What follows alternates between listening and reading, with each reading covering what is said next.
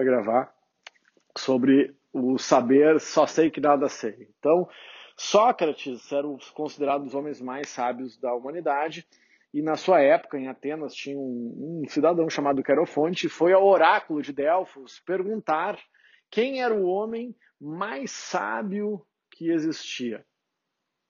E o oráculo da época, a época, né, um emissário do, de Deus, um emissário dos deuses, representante encarnado da sabedoria divina, disse que o homem mais sábio que existia era Sócrates. Sócrates, como sábio que era, não uh, aceitou aquilo, né? não achou que era uma grande coisa. Como assim? Eu sou mais sábio. E por que ele questionou essa questão? Tá bom, se a sabedoria divina, que posso eu dizer, mas eu não consigo compreender porque eu sou considerado o homem mais sábio. Por quê? Porque ele era consciente da própria ignorância, ele tinha essa esse saber. Ele, e o saber que não se sabe talvez seja a maior sabedoria que existe.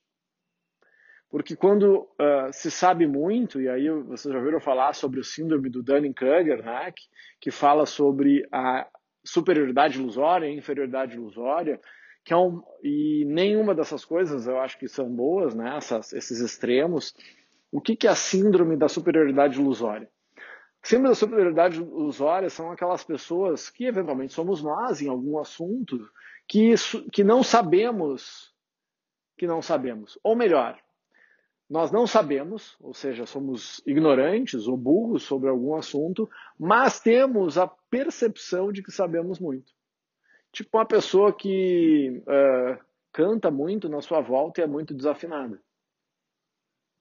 Ou que tem bafo e não sabe que tem bafo sabe? É, uma coisa tipo assim, sabe? Do dia a dia. Então, a pessoa burra, para se entender burra, tem que ter um mínimo de inteligência. Cara, estou usando essa palavra dura aqui, gente, que é para o efeito dramático da didática, como vocês já sabem que eu faço. Tá? Então, todos nós temos o nosso momento burro. E o dar-se conta da burrice é o primeiro passo para se livrar dela. Então, a, a, superioridade ilusória é quando eu, é o, não é o charlatão que está enganando, é aquele que acha que sabe. Ah, vou aqui tocar uma música para vocês no violão. E o cara é um ananá, o cara toca mal, mas acha que está agradando. Mas da sua autopercepção, ele acha que sabe, acha que tem o conhecimento. No, no, extremo oposto, tem a síndrome da inferioridade ilusória que eu relacionei com Sócrates, que é mas tem tanta coisa a saber, tem tanta coisa desconhecida, que aquilo que eu sei é muito pequeno. Então eu não me sinto digno daquele, daquele título de homem mais sábio, não me sinto digno daquela uma pessoa que é muito inteligente, porque eu já compreendi que há muito mais a saber, muito mais desconhecido, sempre haverá, porque, porque o que há de conhecimento no mundo é infinitamente maior do que a minha capacidade de absorver.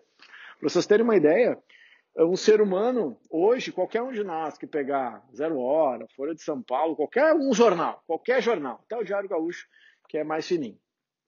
Uh, se você ler de cabo a rabo esse jornal, você vai ter entrado em, em contato com uma, com uma quantidade maior de informação do que qualquer ser humano da Idade Média. Não é muito. Imagina que isso faz com o nosso cérebro, imagina como que isso vai se dar, se dar no impacto do dia a dia, no qual nós estamos hiperconectados, cheio de informação, e informação não é conhecimento, tá? informação, data, né? muita informação. Então, parte, uh, nós, assim, como professor, arquiteto, fisioterapeuta, independentemente da profissão, é, biomédico, o que for, passa por sermos curadores de conteúdo de qualidade não é? Então eu me especializo naquele conhecimento e sou curador. Então eu estabeleço relacionamentos no qual eu vou ser a pessoa que vai filtrar esses milhares de conhecimento e entregar informação de qualidade. Só que quem estuda muito acaba entendendo que existe um mundo muito maior do que si próprio. Então, esse, por que eu trago essa, é o, o, nome do, do, capítulo do livro é O Sábio Nada Sabichão. Aquele que uh, sabe que não sabe, ou como diz o Milton Bonder, aquele que não vê, mas sabe que aquilo que vê não é apenas o que existe, já deixou de ser cego. Mas aquele que olha e acha que tudo que vê é aquilo que existe, nada enxerga. Porque tem a ver com o limite da nossa visão. Entende? Expandir a visão, expandir o campo da visão, tem a ver com a humildade. Porque se eu acho que eu cheguei no teto, que eu sou o máximo, que eu já sei, eu parei de aprender. E eu, uma das coisas que eu brinquei ali, não falo por para me exibir, porque quem sabe, quem conhece um pouco mais sabe que eu que, que foi muito esforço, né? Eu falo, hoje falo quatro línguas, tenho uma faixa preta, uma marrom, uma especialização, dois mestrados.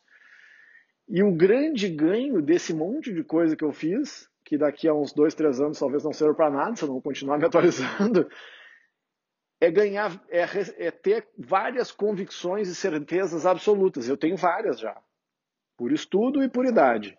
Mas a primeira certeza absoluta que eu tenho, e eu não canso de repetir isso, é a certeza absoluta que eu posso estar absolutamente errado em tudo que eu falo.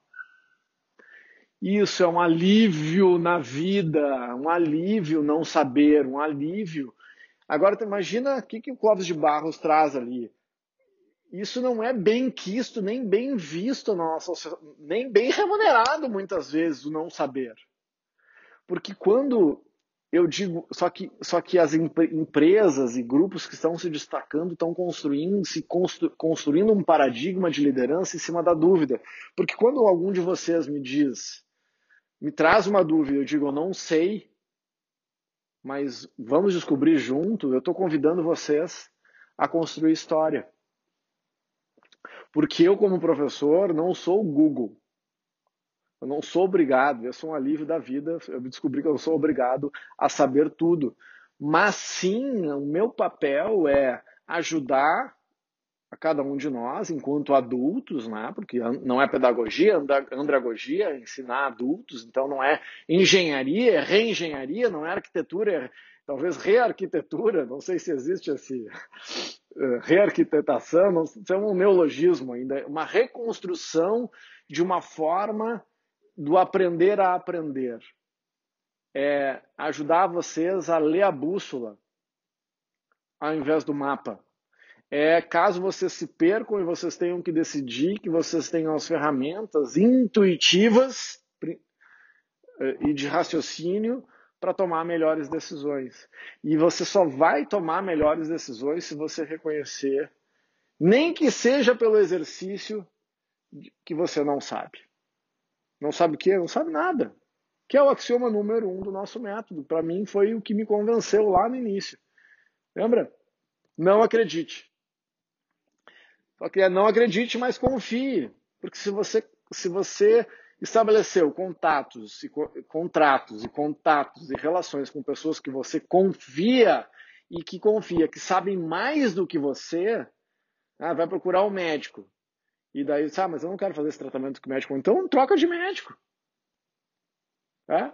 Troca de médico, porque, porque você não confia naquela pessoa. Então, essa interdependência passa por nós reconhecermos a nossa ignorância e a partir daí nos tornarmos, quem sabe, em algum momento, livres dela.